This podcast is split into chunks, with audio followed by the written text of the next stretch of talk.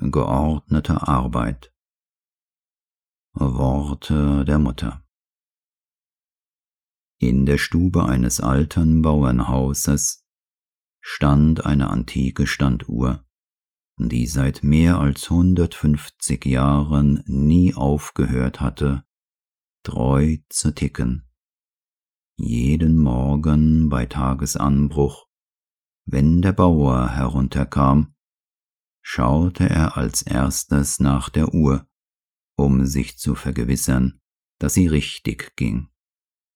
Nun geschah es eines Morgens, dass die Uhr zu sprechen begann, als er wie üblich in die Stube ging.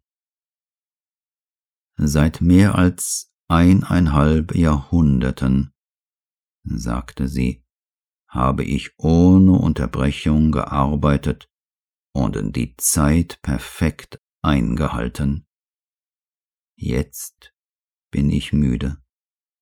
Habe ich es nicht verdient, mich auszuruhen und mit dem Ticken aufzuhören?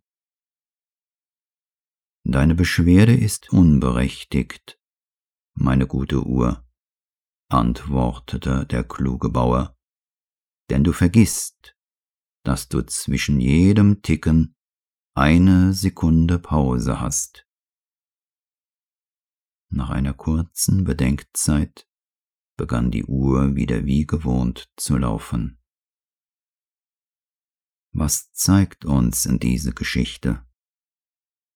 dass sich bei einer geordneten Arbeit Ermüdung und Ruhe gegenseitig ausgleichen und dass Regelmäßigkeit viel Schmerz und Anstrengung vermeidet.